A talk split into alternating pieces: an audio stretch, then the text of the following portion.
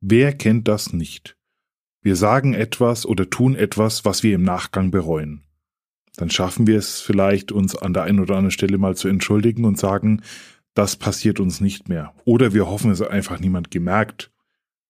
Doch in Zeiten, in denen Stress und Druck immer häufiger vorkommen, stellen wir immer häufiger fest, dass wie Automatismen vorhanden sein müssen, die anscheinend unser Tun, unser Handeln und manchmal auch unser Sagen unter Kontrolle haben. Wie wir das wirklich ändern können, dazu unterhalte ich mich heute mit Christian Macke von Dietz Training zum Thema emotionale Intelligenz.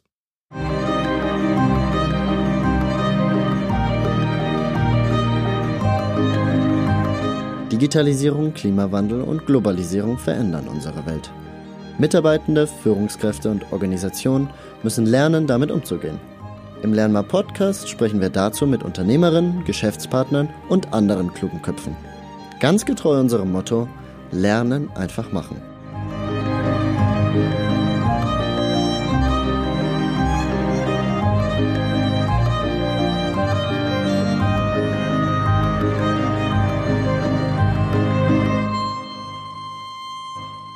Hallo und herzlich willkommen zu einer neuen Episode des Lernmar Podcasts. Heute ist bei mir im Studio zu Gast Christian Macke.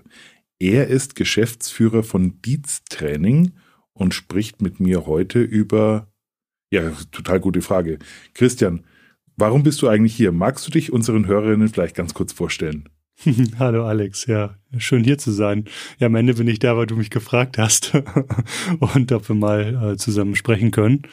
Ähm, wir kennen uns ja schon jetzt ein paar Jahre, gerade im Kontext ähm, der emotionalen Intelligenz und äh, ähm, genau, und so freue ich mich, wenn wir darüber heute ein bisschen reden können. Wie bist du eigentlich zu dem ganzen Thema emotionale Intelligenz gekommen? Ja, eine gute Frage. Manchmal sind es ja vielleicht auch so die Zufälle oder auch nicht Zufälle im Leben. Ich habe ähm, meine ersten Berufsjahre im Krankenhausmanagement verbracht und da arbeiten ja wirklich ganz viele verschiedene sozialisierte Menschen, Ärzte, Pflegekräfte, Reinigungskräfte, Verwaltungsmenschen arbeiten irgendwie zusammen.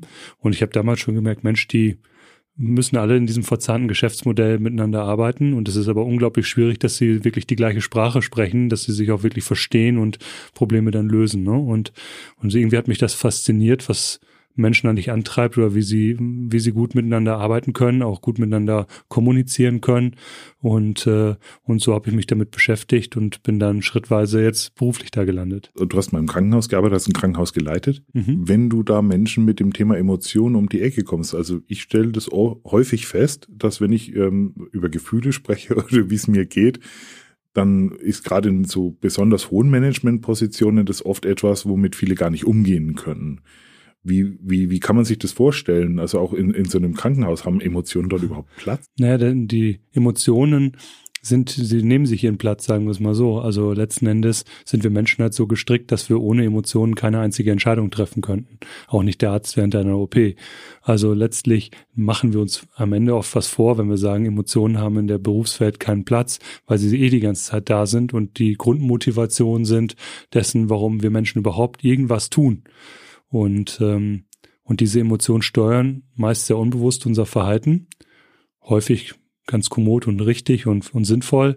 Und manchmal, gerade dann, wenn wir Menschen unter Druck geraten, auch vielleicht manchmal auf eine Art und Weise, die wenig hilfreich für den Kontext, für die Situation, für den anderen, für mich selber sind.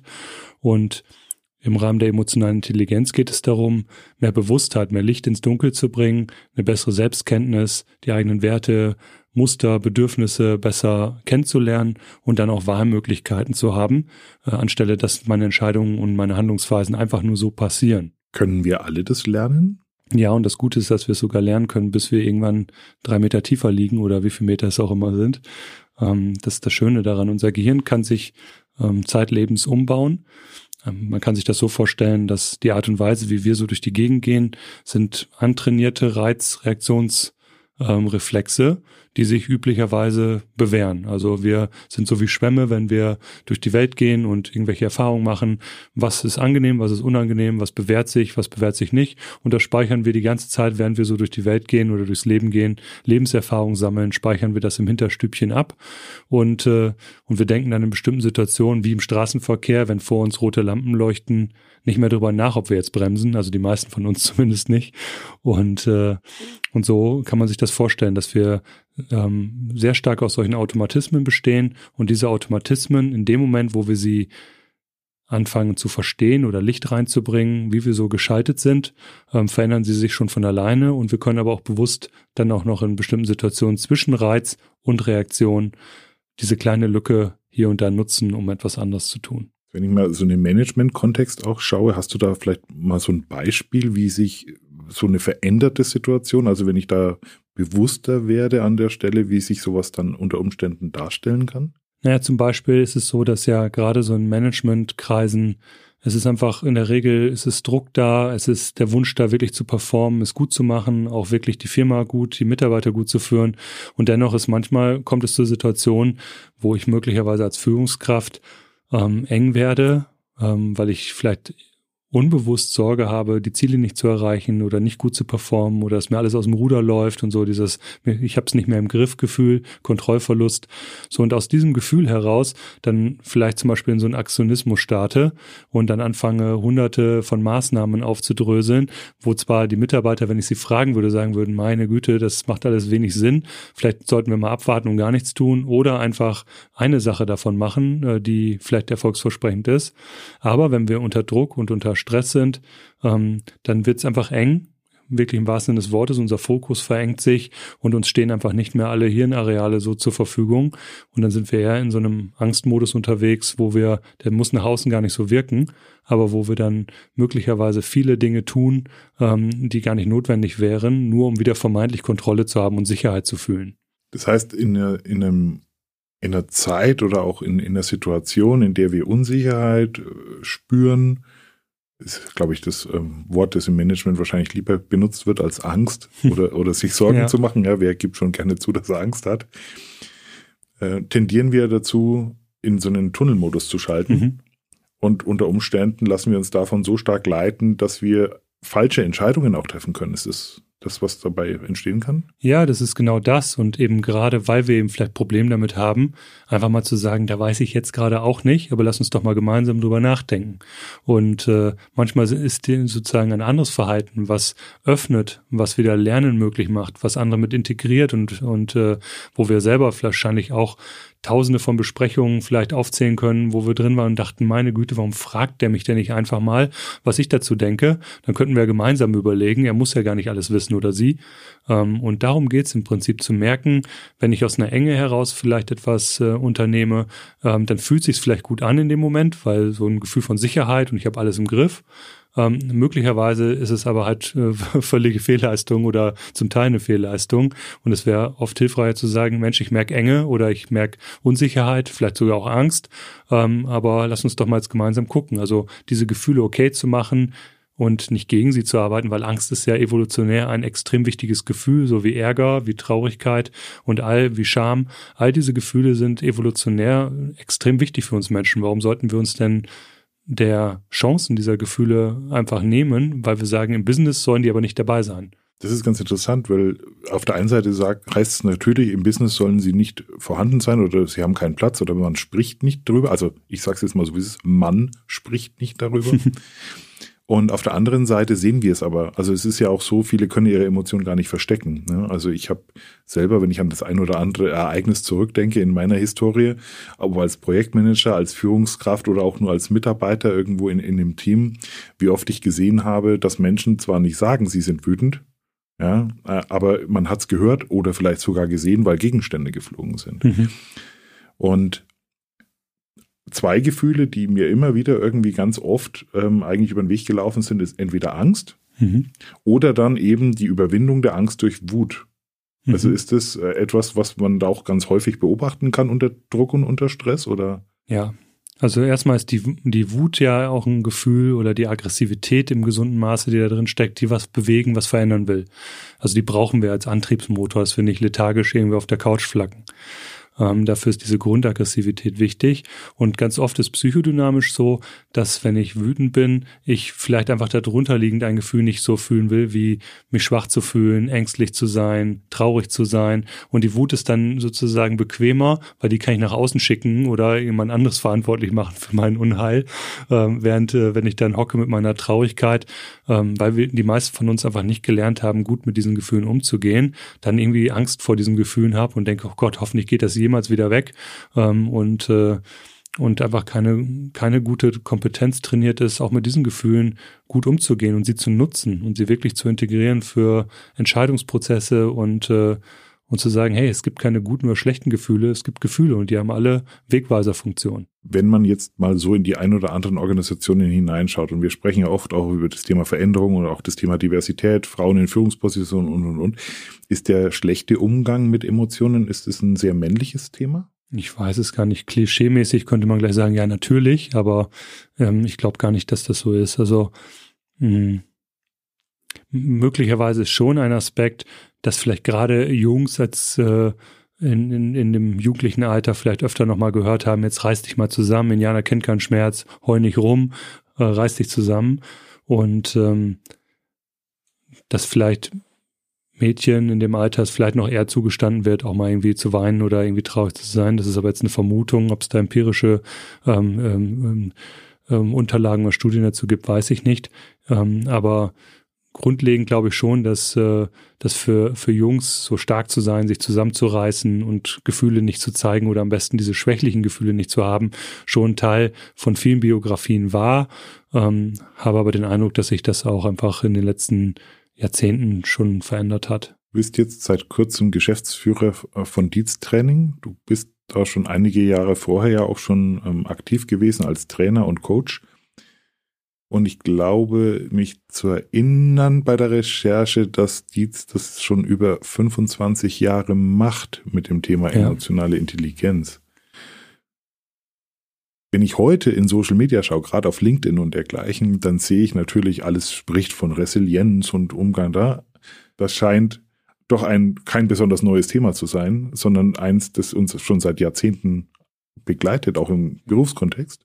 Ja, im Grunde schon. Also ähm, gut, vor 25 Jahren waren die Gründer von Dietz Training, äh, die sich in einer psychotherapeutischen Weiterbildung kennengelernt haben, ähm, wirklich Pioniere. Also die hatten einfach diese Weiterbildung gemacht über drei Jahre und sich kennengelernt, angefreundet. Sie hatten alle andere Jobs, waren teilweise Klinikärzte, waren äh, für Psychotherapie, waren ähm, Therapeuten Management, man, im Management unterwegs, in Konzernen und haben gesagt, Mensch, irgendwie, wir sind befreundet, wir wollen, wir haben uns ja angefreundet, wir wollen zusammenarbeiten und wir glauben, dass diese Inhalte, die wir hier gelernt haben, auch fürs Management gut anwendbar wären.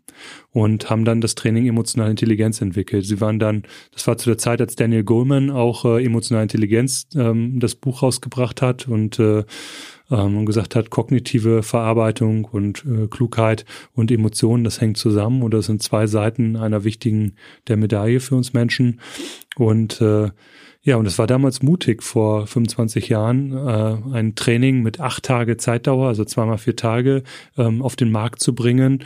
Aber ähm, ja, es hat sich, es hat sich gelohnt. Also diese Erfahrung, die wirklich aus dieser Psychotherapie aus der Psychologie sozusagen eingebracht wurden, im Sinne von, wie Menschen wirklich was Neues lernen und was Neues in die Welt bringen, ähm, dass es Zeit braucht, dass es einen psychologisch sicheren Rahmen braucht. Da waren sie damals Pioniere und haben das so in die Welt gebracht. Und das Training gibt's jetzt immer noch. Seit über 25 Jahren haben über 4.000, 5.000 Menschen an diesem Training teilgenommen und äh, sprechen davon, dass sie wirklich nachhaltige Entwicklungen in ihrem Alltag haben. Das Gute ist, das ist ein total zeitloses Training, weil am Ende geht es darum, kompetent mit der eigenen Neurobiologie umzugehen und äh, zu Neudeutsch emotionale Intelligenz und ähm, einfach durch bewussteres, durch einen bewussteren Umgang mit dem, was uns Menschen unbewusst steuert, einfach Wahlmöglichkeiten zu bekommen und damit ein bisschen zufriedener, ein bisschen leichter durchs Leben zu kommen und vielleicht auch ein bisschen wirksamer mit anderen Menschen. Aber das Thema ist, ist eigentlich ein zeitloses Thema. Wer kommt da so zu euch in die Seminare? Viele Führungskräfte, Projektleiter, Also mittlerweile sind Führungsrollen ja nicht mehr an eine bestimmte unbedingt hierarchische Funktion geknüpft. Also Menschen, die irgendwie so eine Leitungsfunktion oder Rolle haben, ähm, HRler, ähm, aber auch interessierte Einzelpersonen, ähm, auch mal Arzt, Ärzte aus einer Arztpraxis und so, also wirklich bunt gemischt. Äh, und das ist das Schöne, dass so viele unterschiedliche Menschen dann in diesen Trainings zusammenkommen und alleine dadurch, dass sie acht Tage miteinander verbringen, mit Sicherheit davon ausgehen können, dass irgendjemand in dem Training sitzt, der so ist von seinem Verhalten wie jemand aus dem Alltag, wo er echt Schwierigkeiten hat, mit ihm umzugehen. Und da merkt man, ach, der ist ja eigentlich auch ganz nett, wenn ich mich mit dem mal ein bisschen beschäftige. Und ich verstehe einfach besser, wie Menschen so ticken und das vordergründig komisches Verhalten aus meiner Sicht äh, möglicherweise eine ganz harmlose oder ein ganz zentrales Bedürfnis dem zugrunde liegt, was ich eigentlich auch gut finde. Und ich kriege halt eine bessere Selbstkenntnis, eine bessere Menschenkenntnis und dadurch ähm, entsteht äh, automatisch auch emotionaler, intelligenter Umgang miteinander. Und das ist irgendwie schön, wenn da so viele verschiedene Menschen zusammentreffen und miteinander lernen. Warum heißt es eigentlich emotionale Intelligenz? Hat es was mit Intelligenz zu tun? Ja Intelligenz insofern, Emotionen steuern uns unbewusst und dann ist es sozusagen, kann es klug oder weniger klug sein als Zufallsprodukt. Ähm, die Menschen, die zu uns kommen, sind in der Regel recht erfolgreich, so dass man davon ausgehen kann, die bringen schon einfach wahnsinnig viel mit an äh, natürlicher emotionaler Kompetenz. Ähm, und die Intelligenz heißt einfach, dass ich wirklich bewusst mitkriege, was mich da steuert, zunehmend, dass ich quasi das, was da im Dunkeln, in der Dunkelkammer in mir mich steuert, dass ich das bewusster wahrnehmen kann und dann auch Einfluss darauf nehmen kann. Kurzfristig, vielleicht in Situationen, aber auch langfristig ähm, kennen wir alle auch so innere Spannungen, äh, die wir da zu managen haben, wo wir das eine wollen, aber das andere auch und irgendwie passt das nicht zusammen und dann ist Unwohlsein. Also wie kann ich auch sozusagen für mein Leben mir bestimmte Dinge auch ein bisschen leichter machen oder ein bisschen friedvoller mit bestimmten Phänomenen auch in mir umgehen. Es ist ja noch gar nicht so lange her, dass ich selbst schon ähm, bei euch jetzt zum Seminar war, also zumindest schon zum ersten Teil. Und wenn ich mir anschaue, auch in all den Jahren vorher, was ich schon alles getan habe an, an, an Weiterbildung, an Ausbildung, an Fortbildung, gerade dieses Umgang miteinander. Ich hatte ein Coaching, als du mein Coach warst, ähm, in, in dem großen Transformationsprogramm und ich bin da hingegangen und ich wusste noch nicht so genau, was soll denn jetzt noch kommen? Also so, aber ich hatte was dabei, das wusste ich. Und es war ganz interessant. Also die Beobachtung, die ich für mich gemacht habe, war ja, ich habe Anteile von mir gesehen und wahrgenommen. Ich bin mir bewusst geworden über bestimmte Anteile, die ich selbst längst eigentlich abgeschrieben hatte oder irgendwo hingeschoben hatte von mir. Und bin halt im Laufe meines Lebens wieder Menschen begegnet, die, wie wir heute sagen würden, so einen Trigger ausgelöst haben in mir, ne, mir irgendwie einen Knopf gedrückt haben und ich plötzlich in irgendwelche uralten Verhaltensmuster zurückgefallen bin von vor keine Ahnung wie viel Jahren und ich war mir so sicher, ich werde das alles schon längst los. Mhm. Gibt es überhaupt die Hoffnung auch zu sagen, also es, wir suchen ja oft, ne, du warst ja früher in der Medizintechnik oft nach der Heilung ja, also ist es etwas, wo ich sage, wenn ich dann, wenn ich da durch bin, dann bin ich danach heil? Oder was, was ist denn eigentlich, was macht es denn eigentlich mit mir? Ja, das wäre lustig, ne, oder schön.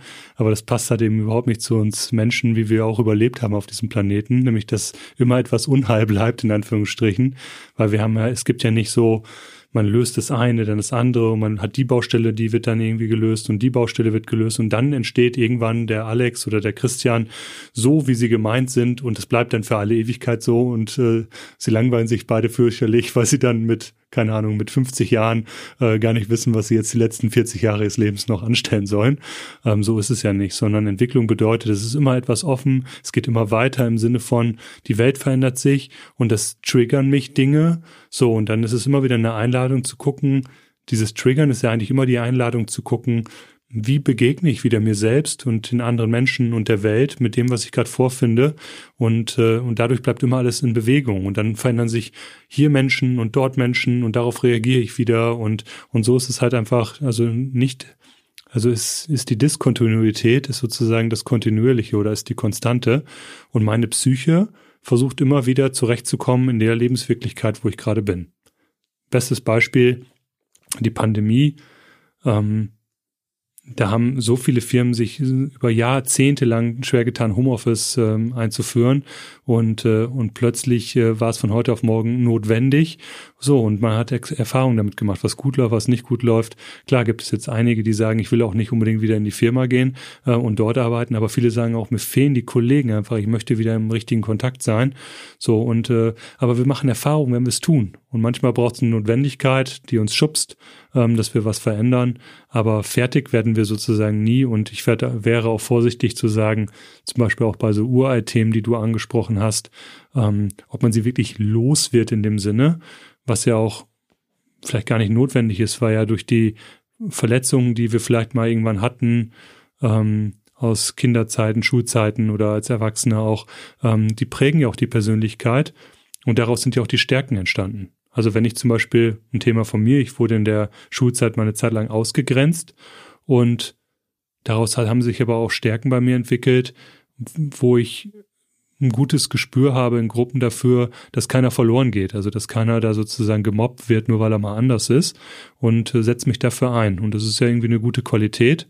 Und trotzdem kann es sein, dass ich auch manchmal eng werde, ne? Und aus einer Angst reagiere, oh, jetzt könnte ich gemobbt werden, wieder wie früher, und dann vielleicht hart werde oder so mit anderen. Und da geht's dann eher darum, Heilung wäre dann eher zu, diese Dynamik zu verstehen und eine Akzeptanz und, und so einen liebevollen Umgang mit mir selber dann zu finden ähm, dass es okay ist. Und dadurch schwächt es sich schon ab und wird viel sozialverträglicher für mich selber, aber auch für andere Menschen, wenn ich mir einfach bewusst bin, wie, ich da gestrickt bin. Du sprichst einen ganz interessanten Aspekt ein und der, den, der ist mir jetzt auch bei dem Seminar neulich erst so richtig bewusst geworden. Und ähm, an der Stelle Grüße an die Karin, äh, die mir da unheimlich helfen konnte. Und zwar auch dieses Thema, ich kann auch ganz gut alleine. Also ich weiß, dass ich mich auf mich verlassen kann, wenn ich mich nicht verzettel und übernehme, wenn nicht nur ein paar andere Dynamiken ins Spiel kommen. Aber so grundsätzlich bin ich ganz gut alleine. Ich arbeite aber sehr gern mit anderen Menschen zusammen und ich bin oft auch derjenige, der gerne Vorschuss geht. Es gibt natürlich Dynamiken, die unter Umständen das sehr einseitig werden lassen. Das, das, das weiß ich heute. Man kann auch ausgenutzt werden dadurch. Und ich glaube, heute eher zu verstehen, was in dem Moment passiert in mir, bevor ich einfach anfange, irgendwas allein zu machen, bevor ich mich einfach zurückziehe oder bevor ich wieder irgendwo voll reingehe. Also auch erstmal zu schauen, was passiert da eigentlich gerade in mir, um zu sagen, okay, und ich kommuniziere das dann auch und sage, hey, ich mache das jetzt, aber nur damit ihr wisst, ich erwarte dafür auch etwas, also im, im, im, im Zusammenspiel.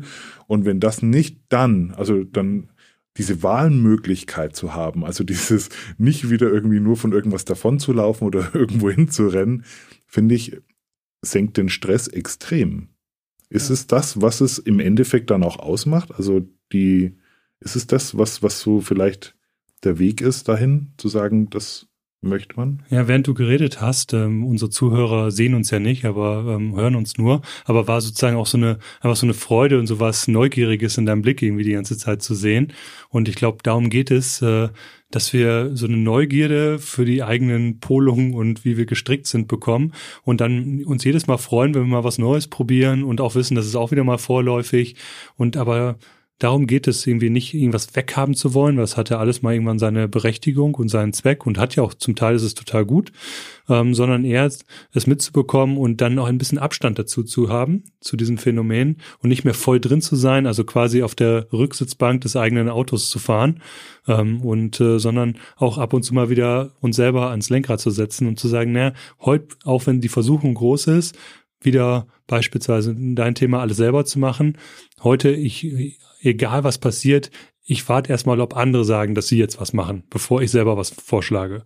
Und einfach mich dabei zu studieren, wie schwer mir das vielleicht fällt, nicht in Leistung, nicht in die Führung zu gehen, auch mal zu gucken, welche Gefühle dann auftauchen, welche Impulse und mich auch vielleicht ein bisschen zu amüsieren darüber, was da so meine Innenwelt mir alles vorschlägt, in dieser Sequenz von dann vielleicht drei, vier Minuten, während ich einfach nur beschließe, mal nicht der Erste zu sein, der hier schreit. Eins muss ich natürlich zugeben, also die ersten Male, das auszuprobieren, waren, glaube ich, drei Sekunden haben sich schon angefühlt wie eine halbe Ewigkeit. Weil dieser Druck, also dieser innere Druck, reagieren zu wollen, reagieren zu müssen und unbedingt jetzt mit irgendwas um die Ecke zu kommen, es muss doch jeder sehen, dass da was gemacht werden muss. Das war schon irgendwie eine große Herausforderung. Ja.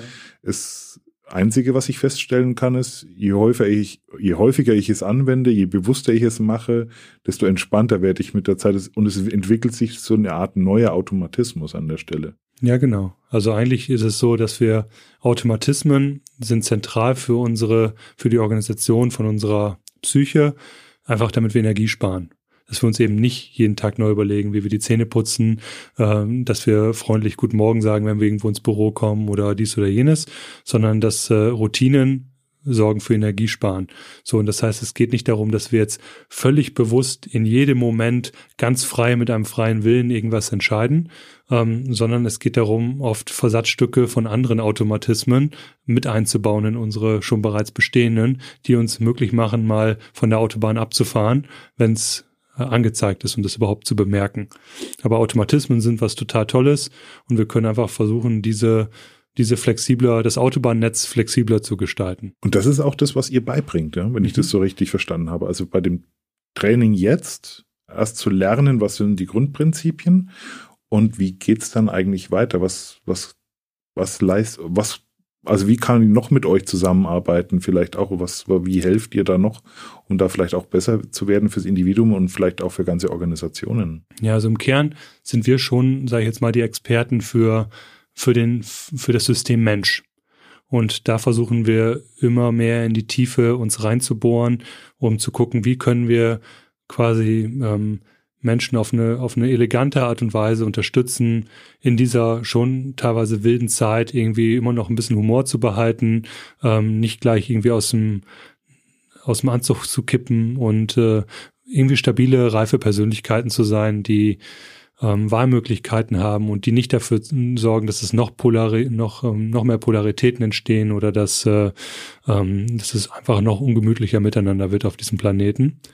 Ähm, so, das ist das eine. Also wir sind da Experten für dieses System Mensch. Und bei diesem System Mensch ist es so, dass wir da unterschiedliche Adressatenkreise natürlich haben. Wir haben das Training, was du jetzt besuchst, die emotionale Intelligenz, ähm, wo es wirklich darum geht, wirksam mit der eigenen Persönlichkeit umzugehen, wirksam mit anderen Menschen umzugehen. In der Regel so mein Gegenüber, so wie wir jetzt hier miteinander.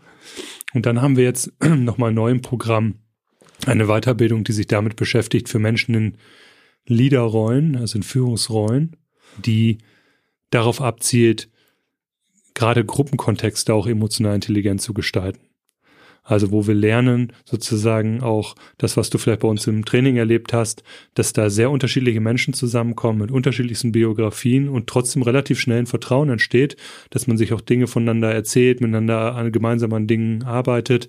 So, und wie kann ich so einen psychologischen, sicheren Rahmen erstellen, wo nebenbei Google rausgefunden hat in der Erhebung, dass das wirklich die erfolgreichsten Teams in der Company sind, nicht mit den besten Experten, sondern die, wo, wo im Team eine gewisse psychologische Sicherheit da ist. Das heißt, ich kann mich auch trauen, sozusagen Beziehungsrisiken einzugehen, weil ich weiß, dass ich nicht gleich gemobbt werde, nur weil ich mal ein Problem anspreche oder weil ich mal ein Feedback gebe. Gleichzeitig wollen wir Menschen uns zugehörig fühlen ähm, und mit unseren Stärken irgendwie wirksam sein, Beitrag leisten.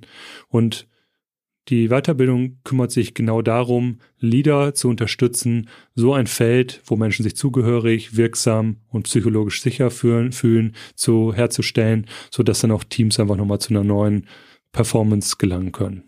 Also ich stelle mir das oft so vor, jetzt auch gerade mit dem Hintergrundwissen aus Transformations- und Change-Projekten mhm. und auch aus, aus, laufenden Projekten, wenn ich mir so ein neues Team aussuchen kann und so ein neues Team zusammenbringen und da kann ich ganz viel tun am Anfang, damit dieser Rahmen entsteht und und und und und. Jetzt sprechen wir aber auch häufig über bereits existierende Teams, existierende Organisationen, die alle eine gewisse Erfahrung und ähm, aus der Vergangenheit mitbringen das oft auch sehr schwierig ist. Also wenn wir heute schauen in vielen Organisationen, wo wie hoch die Belastungsrate ist, äh, ja, also wie, wie hoch Krankheitsraten sind und und und und und, dann stelle ich mir das als ziemliche Herausforderung da, auch als Führungskraft einen Rahmen zu schaffen, dass, obwohl doch eigentlich jahrelang das Gegenteil erfahren wurde von den Individuen, dass die plötzlich wieder anfangen, miteinander zu sprechen, offen sind für Neues, ähm, sich vielleicht auch wieder, also auch Sachen sagen können, die sie belasten, die sie stören, sich vielleicht auch streiten können.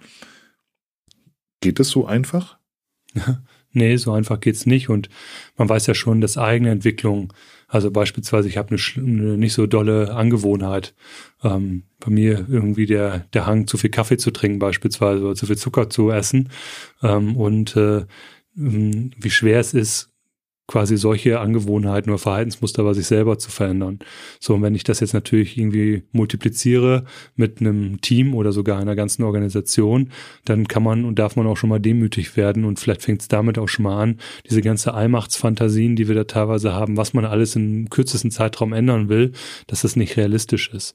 Ähm, und damit ist vielleicht sogar manchmal eine schnellere Entwicklung möglich, wenn wir erstmal sagen, Mensch, das System hat sich hier erstmal auf eine gewisse Art und Weise organisiert, das funktioniert so, und jetzt gucken wir mal, wie wir an dem einen oder anderen was verändern. Und am Ende sind es immer Menschen, die was verändern und deswegen kümmern wir uns vor allem um den Menschen und arbeiten aber auch, gerade wenn es im Teamkontext oder Organisationskontext angeht, arbeiten wir mit ähm, zwei ähm, Change, Organisationsentwicklungsnetzwerken auch zusammen, die Experten sind für das, für das System Organisation.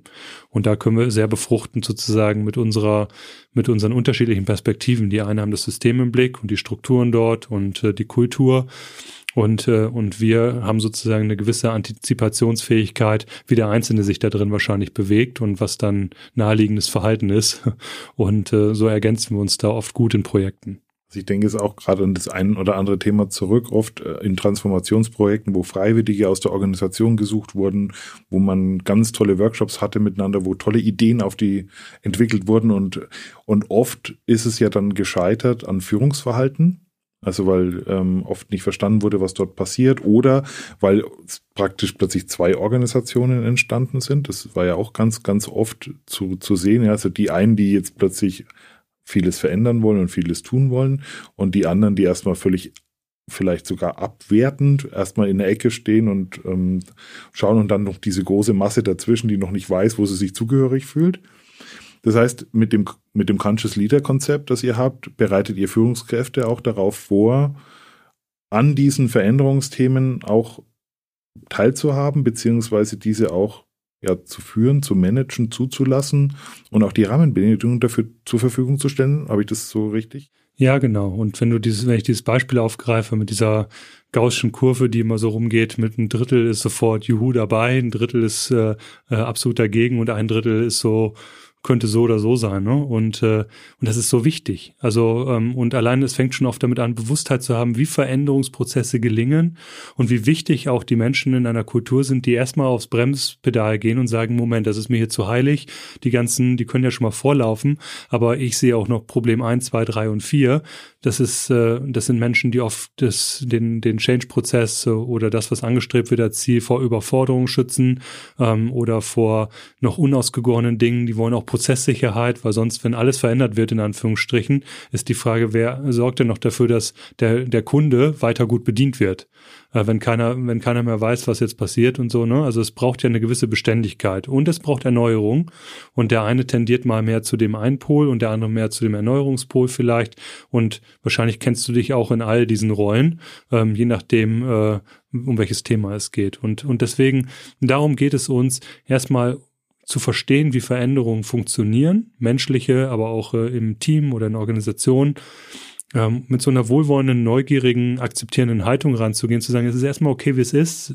Systeme organisieren sich selbst, der Mensch genauso wie ein Kollektiv.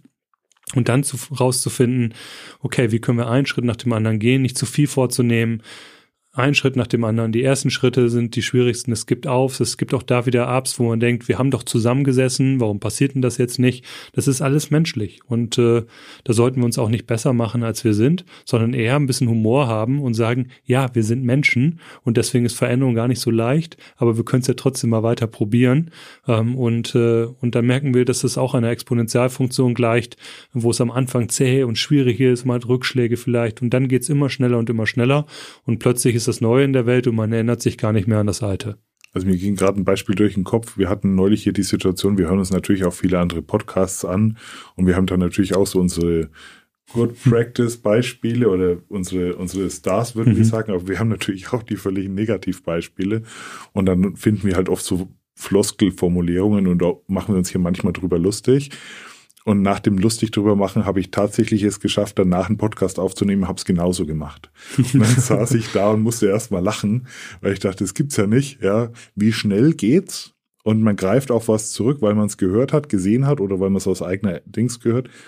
Und ähm, ich hätte mich dafür hassen können oder ja oder also auf jeden Fall nicht mögen können. Ich hätte mich dafür. Ich bin ein ganz schlechter Podcast. Äh Unterhalter. Richtig, genau, ja. Also ich hätte, ja, ich hätte mich in die Depression bewegen können, natürlich damit, ja, um dann mit aller Gewalt vielleicht wieder rauszukommen oder einfach mal drüber lachen kurz und zu sagen, ja, schau, Mist, ich bin ja auch nur ein Mensch, mir passiert das halt auch, mhm. was aber nicht automatisch eine ganze Bewertung über meine Person zulässt. Und ich glaube, das ist schon etwas, einen wesentlichen Beitrag ähm, zu sehen.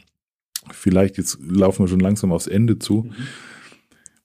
Du hast jetzt mit deinen Kollegen, ich glaube noch zwei sind bei euch in der Geschäftsführung. Also in der Geschäftsführung sind wir genau, sind wir zu dritt, äh, drei geschäftsführende Gesellschafter und im Team insgesamt sind wir äh, circa 15 äh, Leute im Freiberuflernetzwerk mit Menschen, die sich wirklich diesem Thema zugewendet haben, ähm, den Einzelnen zu unterstützen, ähm, wirksamer zu werden. Gibt es schon etwas, wo du sagst, ich meine, ihr habt das alles relativ frisch gegründet, ihr habt das jetzt alles neu übernommen. Habt ihr schon irgendwie, wo er sagt, das habt ihr vor? Das ist so das, wo es in Zukunft hingehen soll? Also wir bauen ja auf auf 25 Jahren, also so ganz neu ist es nicht und äh, bauen einfach auf auf einem total tollen Fundament, wo wir auch wirklich den, den Gründern wahnsinnig dankbar dafür sind, was sie da erschaffen haben mit viel Mut und Pioniergeist damals, Achtsamkeit vor über 20 Jahren in Trainings einzuführen, als es noch nicht in jeder Zeitschrift sozusagen über Mindfulness gesprochen wurde. Es war einfach sehr mutig. Und wir bauen darauf einfach sehr viel Erfahrung auf und das, das spüren wir, das ist toll, das gibt auch Halt. So und gleichzeitig merken wir, ähm, dass wir vor allem diesen ganzen Aspekt der offenen Trainings, also der Akademieangebote, wo, wo Menschen wirklich zu uns kommen. Wir arbeiten ja firmenintern, aber wir arbeiten auch offen, dass wir vor allem auch dieses offene Angebot ähm, in längeren Formaten ähm, weiter ausbauen wollen. Im Sinne von lebenslanges Lernen, dranbleiben an diesen Themen, ähm, und wirklich auch Sparring-Partner und Menschen kennenlernen aus anderen Organisationen. Weil wenn ich ein firmeninternes Training habe, das total fein ist, ähm, aber ich, ich schwimme sozusagen in der kulturellen Suppe meines Unternehmens und wir Menschen sind so, wenn ich eine Referenz im Außen habe, also jemand, der ganz anders tickt, aus einer ganz anderen Firma kommt. Also wenn ich von einem Großkonzern komme und ich habe zu tun im Training dann plötzlich mit jemandem aus dem Start-up und merke, das ist ja interessant, wie die so denken und was die so machen, dann erkenne ich mich nochmal selber besser. Also dieses sich befruchten mit ganz unterschiedlichen Menschen, rauszukommen aus der Firma, aus diesem Kontext und wirklich, äh, wir wollen Gastgeber sein für, für Entwicklung äh, von einzelnen Menschen, die Lust haben, sich da weiterzuentwickeln, die ähm, ja einfach mit, mit erhobenem Kopf und wachem Herzen und wachem Geist irgendwie durch die Welt gehen wollen, da wollen wir Gastgeber sein und, ähm, und dort entsprechende Angebote haben, dass Menschen zu uns kommen können, äh, immer wieder und wieder neue Impulse bekommen, neu sich reflektieren können, neue Perspektiven sich eröffnen können. Daran wollen wir in Zukunft noch mehr arbeiten, ähm, so ein Begegnungsort für viele Menschen zu sein. Du sprichst einen ganz wesentlichen Bestandteil an, der mir bei euch im Training natürlich sehr schnell aufgefallen ist. Es war eben kein Training, wo ihr vorne standet und uns die Welt erklärt habt. Das habt ihr sicherlich auch gemacht. Aber ich war ja nicht nur Teilnehmer, sondern ich wurde auch automatisch zum Teilgeber für die anderen. Ähm, das heißt, dass die Fälle, die ich mitgebracht habe, das, was ich an Erfahrung gebracht habe, geteilt habe mit den anderen Teilnehmenden, auch wieder etwas dazu beigetragen hat und reicher gemacht hat. Ein guter Gastgeber stellt einen Raum zur Verfügung und sorgt vielleicht, dass es ein Buffet gibt. Aber wenn die Partygäste nichts dafür tun, dann wird es eine fade Party lag am Gastgeber. Ja. genau.